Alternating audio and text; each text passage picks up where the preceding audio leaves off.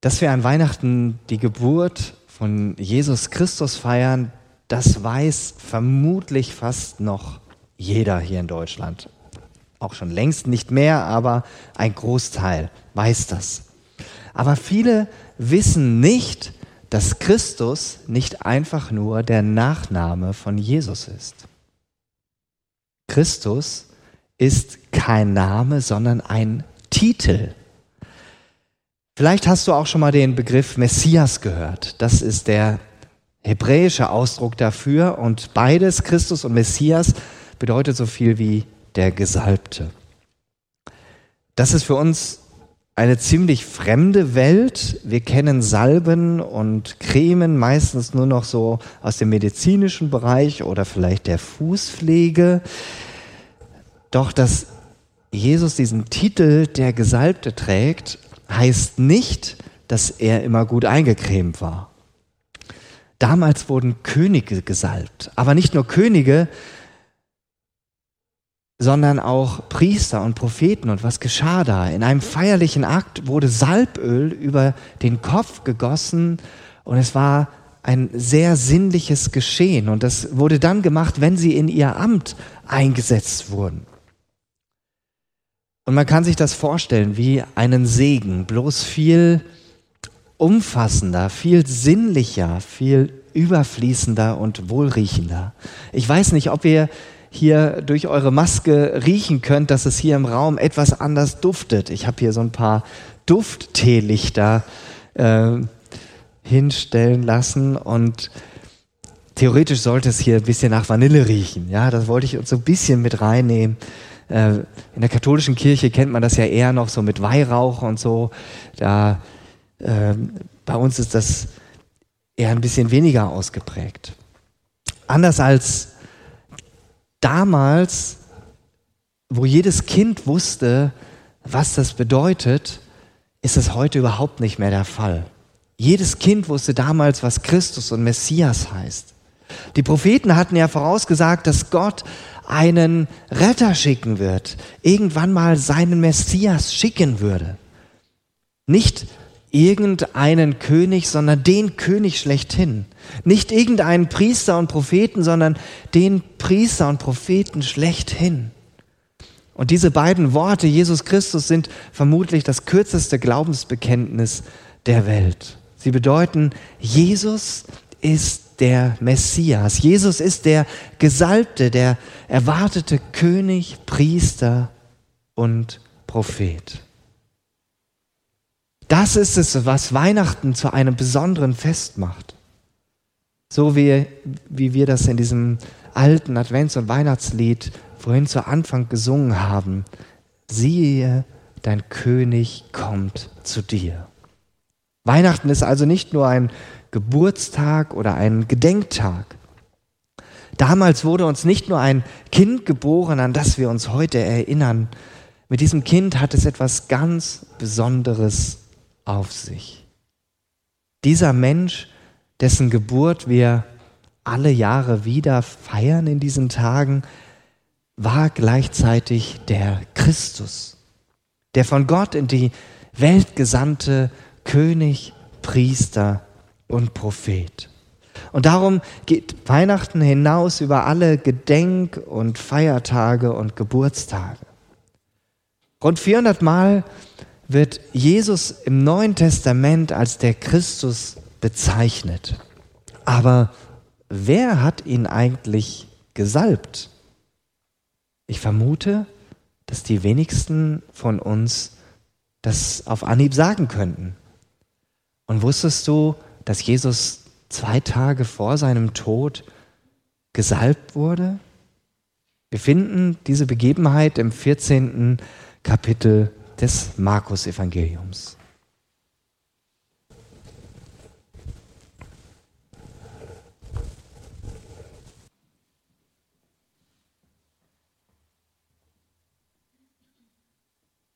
Soll ich wirklich? Das Zeug ist richtig teuer. Ich meine, für diese Flasche Öl muss ein Arbeiter ein Jahr lang schuften. Ja auch etwas ganz Feines. Nadenöl aus Naden gepresst, einer Pflanze, die nur in Indien, im Himalaya wächst. Gar nicht so leicht daran zu kommen. Aber, aber irgendwie muss ich meine Begeisterung doch ausdrücken können, meine Freude. Ich kann gar nicht anders. Ich habe etwas erlebt, das mich verändert hat, durch und durch. Und es gibt auch nun mal Dinge im Leben, die kann man mit Geld nicht aufwiegen, oder? Es ist doch wahr. Wenn uns jemand sagen würde, ich gebe dir, was weiß ich, tausend Silberstücke, wenn du deine Partnerin oder deinen Partner nicht mehr liebst. Oder meinetwegen auch eine Million. Wir würden es nicht machen. Oder zumindest nicht, wenn wir den anderen wirklich lieben. Liebe hat keinen Preis. Sie ist, sie ist unbezahlbar. Und das was mir Jesus geschenkt hat, ist doch auch eine Form der Liebe. Er hat mir gezeigt, was es heißt, mich selbst zu lieben, mich so anzunehmen, wie ich bin, mit all meinen Macken. Und das nicht, weil ich mich für perfekt halte, sondern weil ich glauben kann, dass ich gewollt bin. Außerdem hat Jesus doch mal diese Geschichte erzählt von dem Mann, der einen Schatz findet. Ja, er findet einen Schatz auf einem Acker und er freut sich so sehr darüber, dass er alles, was er besitzt, verkauft, nur um sich diesen Schatz und den Acker zu kaufen. Ich habe das Gefühl, ich habe auch solch einen Schatz gefunden. Und ich freue mich so sehr darüber, dass alles andere dagegen verblasst. Ja, es ist ein wunderbares Öl. Und es ist genau das Richtige, um mich damit zu bedanken. Ist es Verschwendung? Nein, ich glaube nicht. Denn Liebe hat keinen Preis. Okay, ich werde jetzt da reingehen und Jesus mit dem Öl salben. Ja, das werde ich tun. Los geht's.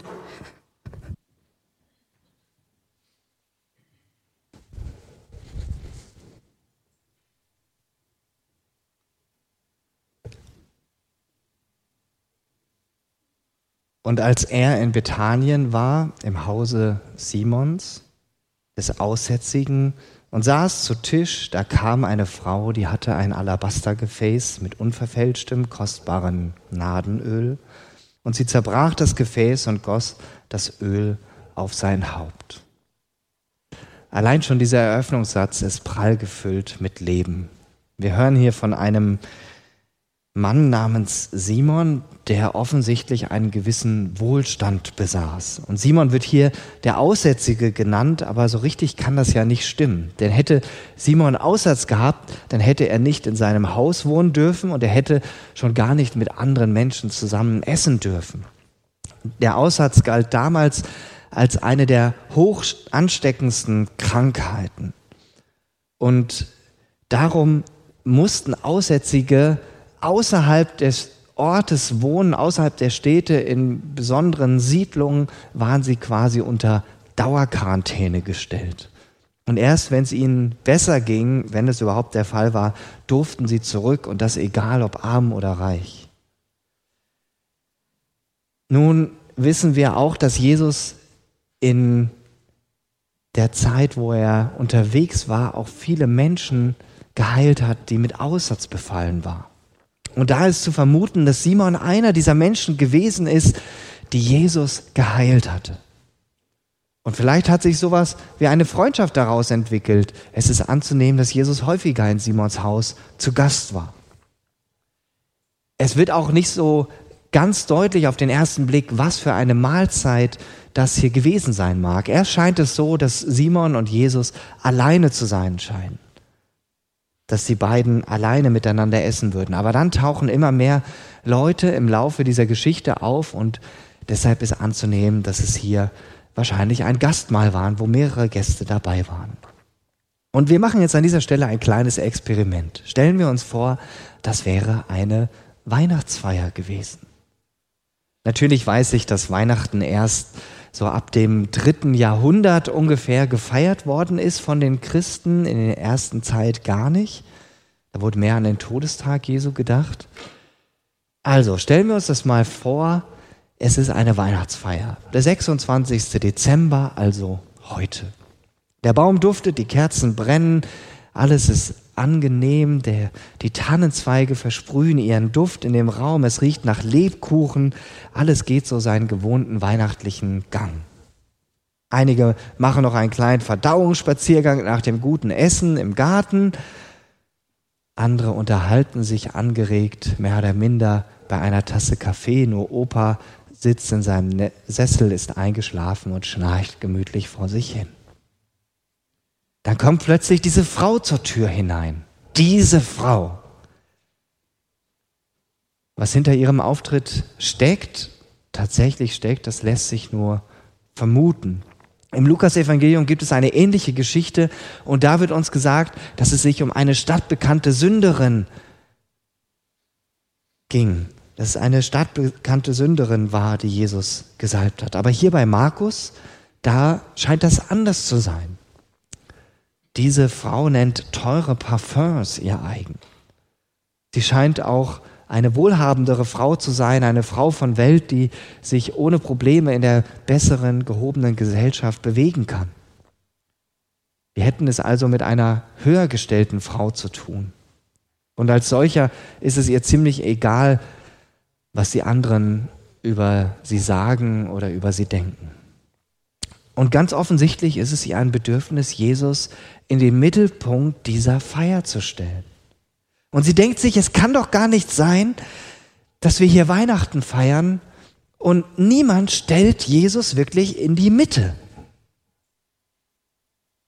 Er ist zwar in den feierlichen Betrieb eingebaut, man pflegt einen höflichen Umgang mit ihm, keiner ist unfreundlich, aber er ist neben dem Tannenbaum, den ganzen Leckereien, den Keksen, nur ein Element der Feier unter vielen anderen. Und das wurmt diese Frau. Und ich weiß nicht genau warum, weil der genaue Grund wird hier nicht genannt. Vielleicht ist sie dankbar, dass der Simon geheilt wurde. Vielleicht hat sie selber, wie wir das gerade in dem Stück gesehen haben, was Elisa gespielt hat, hat sie selber etwas Tiefgreifendes erlebt mit Jesus und will ihm ihre Dankbarkeit ausdrücken. Oder vielleicht hat sie einfach erkannt, dass Jesus einfach mehr ist als nur ein weiterer Weihnachtsgast. Dass Jesus in all seiner Höflichkeit und Bescheidenheit eben doch auch dies ist, der Christus, der von Gott in die Welt gesandte König, Priester und Prophet.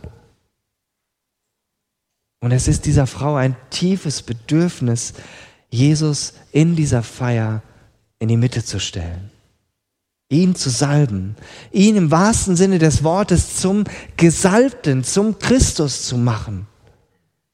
Ob es in dem Moment ein religiöses Bekenntnis ist oder einfach nur ein Akt des Überschwangs, wir wissen es nicht genau.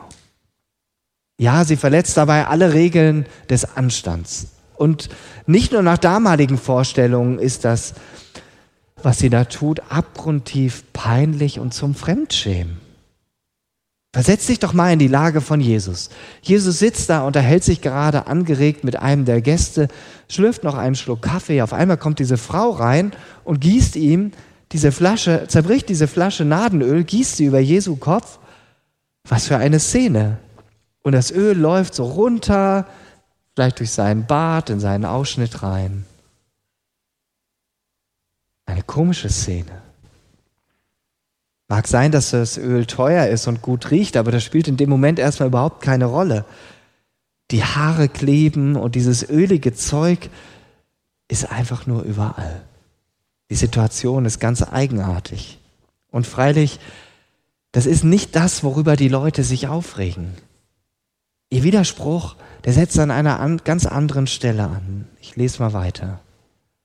Da wurden einige unwillig und sprachen untereinander, was soll diese Vergeudung des Salböls? Man hätte dieses Öl für mehr als 300 Silbergroschen verkaufen können und das Geld den Armen geben. Und sie fuhren sie an. Nicht mit dem Auto, sondern verbal. Das ist quasi das komplette Kontrastprogramm zu dem, was die Frau getan hat. Während es ihr an dieser Stelle um die, äh, um die Sache ging, Jesus in, die Mittel, in den Mittelpunkt dieser Feier zu stellen, blieb den anderen nichts Besseres, fiel den anderen nichts Besseres ein, als diese Frau zu kritisieren. Denen ist völlig egal, dass Jesus da sitzt wie ein begossener Pudel. Niemand springt auf, bringt Jesus ein frisches Hemd oder vielleicht ein Handtuch, mit dem er sich ein bisschen ja, trocken machen kann. Vielmehr richtet sich ihr Blick einfach auf das, was die Frau in ihren Augen falsch gemacht hat. Dieser Skandal, diese Verschwendung, dieses kostbare Öl. Wie kann sie nur? Und es ist durchaus ja auch ein bisschen verständlich und nachvollziehbar. Was die Frau tut, ist doch übergriffig und verschwenderisch. Wahrscheinlich hätte kein Mensch was gesagt, wenn sie gekommen wäre und ihm so, wie mit dem kleinen Fläschchen, was ich vorhin gezeigt habe, so ein, zwei Tröpfchen auf seine Stirn gemacht hätte, hätte niemand was gesagt. Aber die ganze Flasche mit 300 Silbergroschen, mehr als 300 Silbergroschen wurde der Preis dieses Nadenöls angegeben. Eine unvorstellbare Summe in der damaligen Zeit, wo 80 Prozent der Bevölkerung von einem Groschen am Tag leben musste. Judas hat später Jesus für 30 Groschen verraten, also ein Monatsgehalt. Und diese Frau haut einfach mal mir nichts, dir nichts, fast ein komplettes Jahresgehalt auf den Kopf. Der Einwand der Anwesenden ist doch mehr als berechtigt. Hätte man das Geld nicht besser den Armen geben sollen?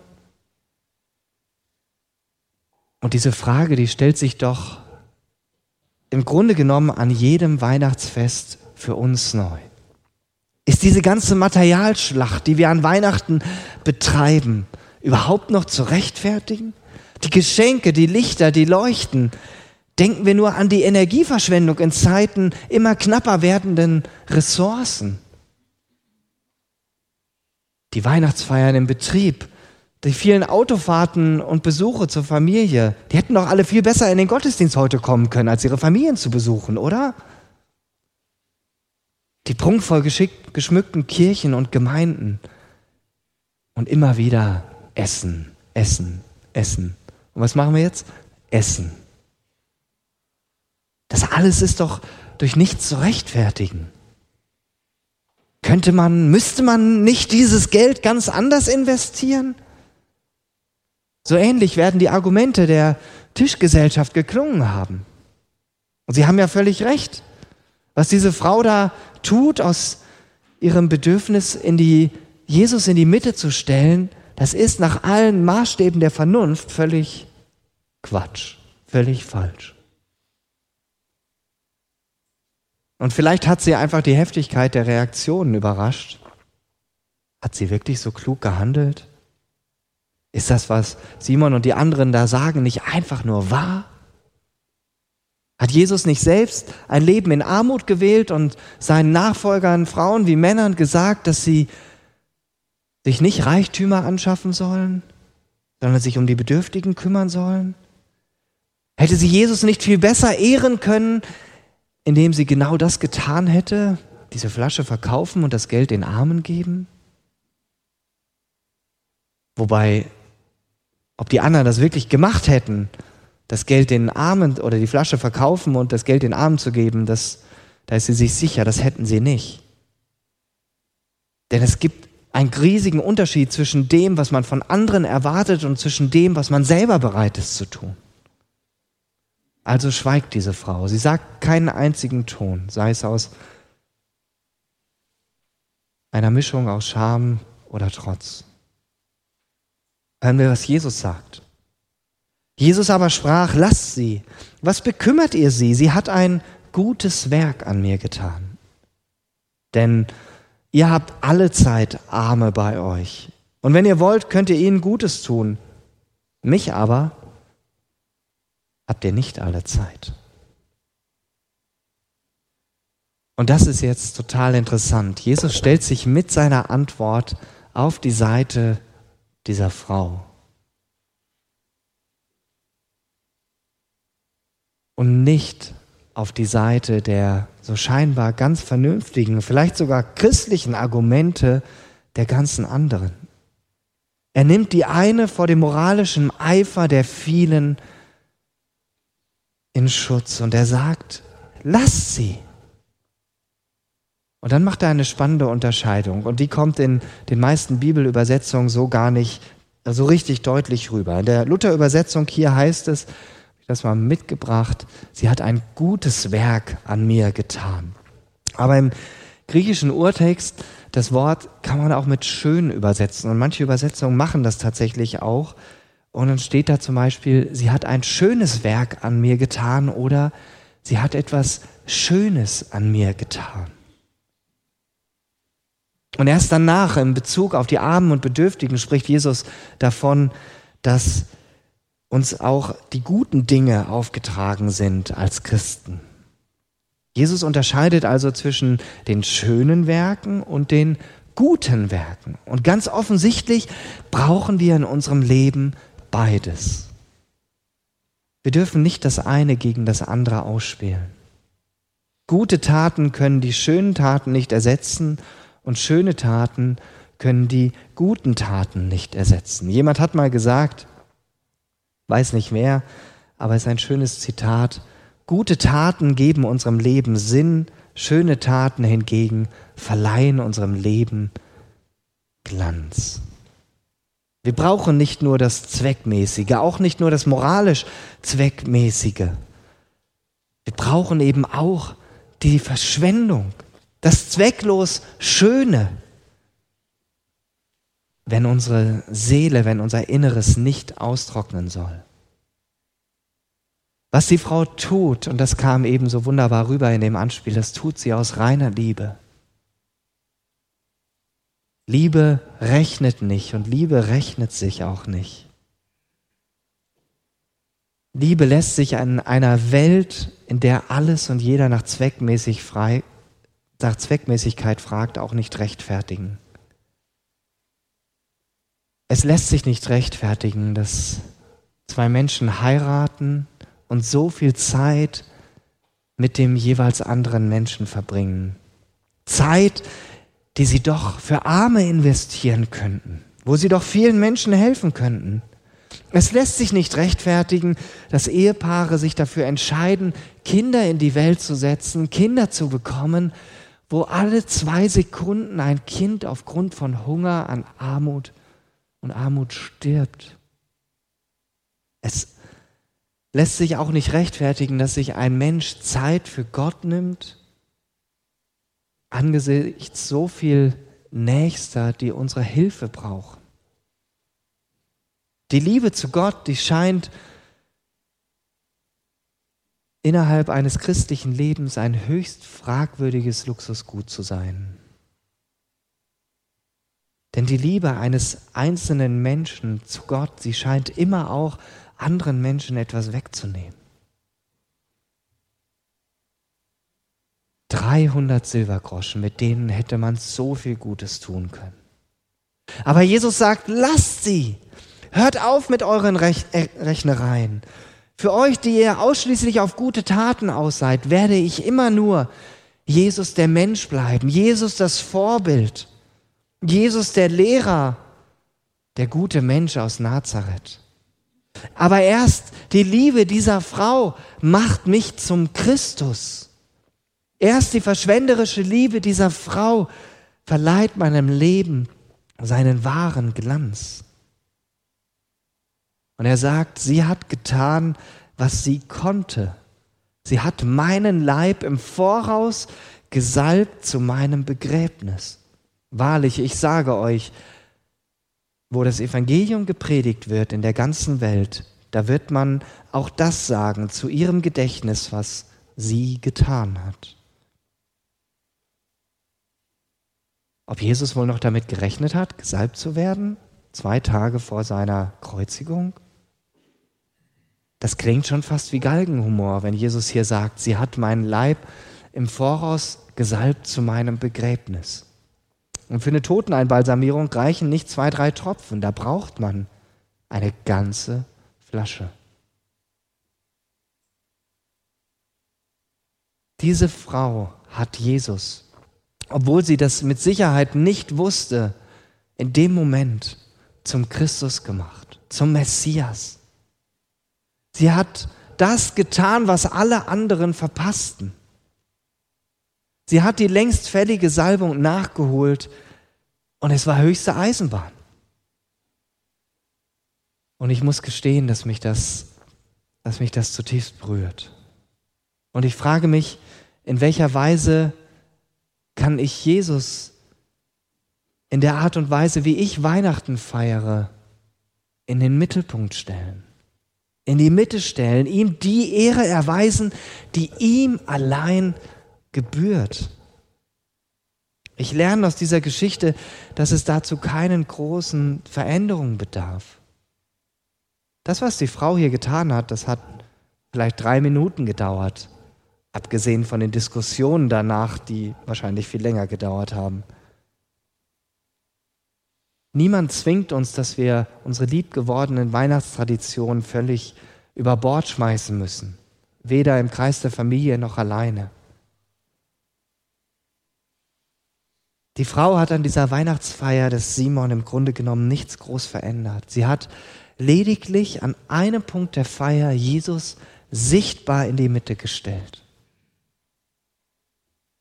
Dass sie dabei nicht allzu geschickt vorgegangen ist, sei es drum. Im nächsten Jahr würde sie es besser machen. Aber dadurch, dass sie Jesus für einen kleinen Moment sichtbar in die Mitte gestellt hat, hat sich die komplette Szene verändert veränderte sich die ganze Feier. Dadurch, dass wir Jesus bewusst in die Mitte stellen, wird aus einem Weihnachtsfest nicht bloß ein Gedenktag von einem Menschen, der vor 2000 Jahren geboren wurde.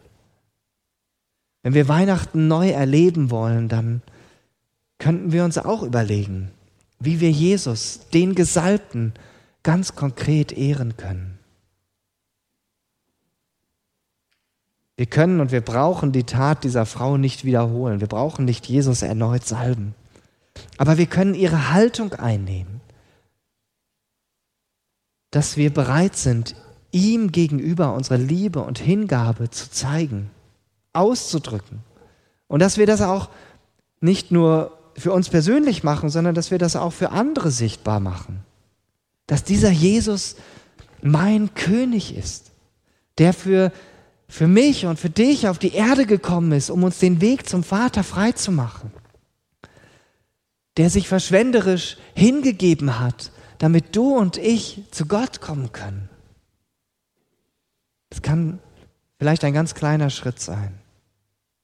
Vielleicht ein unerwartetes Tischgebet im Rahmen eines Besuchs mit Menschen, die mit Glauben eigentlich wenig am Hut haben dass du spontan die Weihnachtsgeschichte liest und vielleicht einen Aspekt daraus herausstellst, was dir daran so wichtig ist, weshalb dir Jesus so viel bedeutet. Vielleicht leise Lobpreismusik und nicht einfach nur Last Christmas. Vielleicht eine persönliche Geschichte, die du mit deiner Familie oder mit deinen Freunden teilst, wo du Jesus erlebt hast und sie mitbekommen können, was er für dich bedeutet. Und das nicht aus irgendeinem Pflichtgefühl heraus, auch nicht, weil Gott das irgendwie erwartet, auch nicht, weil du das jetzt als Anregung aus dieser Predigt mitnimmst und denkst, ja, wenn der Simon das gesagt hat, dann muss ich das jetzt halt auch machen, sondern einfach wie diese Frau aus Liebe, aus dem Bedürfnis heraus, Jesus an Weihnachten in die Mitte zu stellen. Und dabei musst du keineswegs wie diese Frau die Grenzen des guten Geschmacks überschreiten.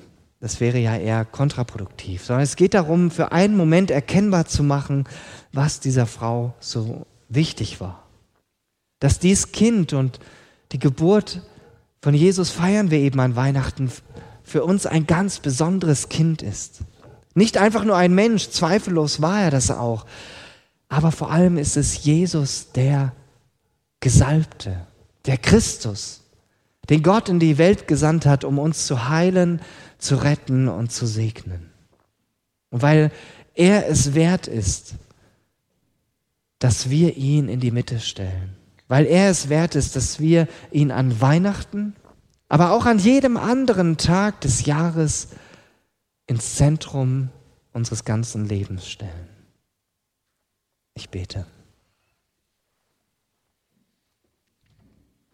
Jesus, zeige uns bitte durch deinen Geist, dass Weihnachten mehr ist als ein bloßer Gedenktag. Zeige uns, dass du der Christus bist, dass du der Gesalbte Gottes bist, der in diese Welt gesandt wurde, um uns zu heilen, zu retten und zu segnen. Und lass es uns auch nach außen hin zeigen. Zeig uns, wie wir dich heute und auch an jedem Tag in die Mitte stellen können. Vielleicht einfach auf ganz einfache Weise, aber voller Liebe. Du bist es wert, dass wir dich allein ehren.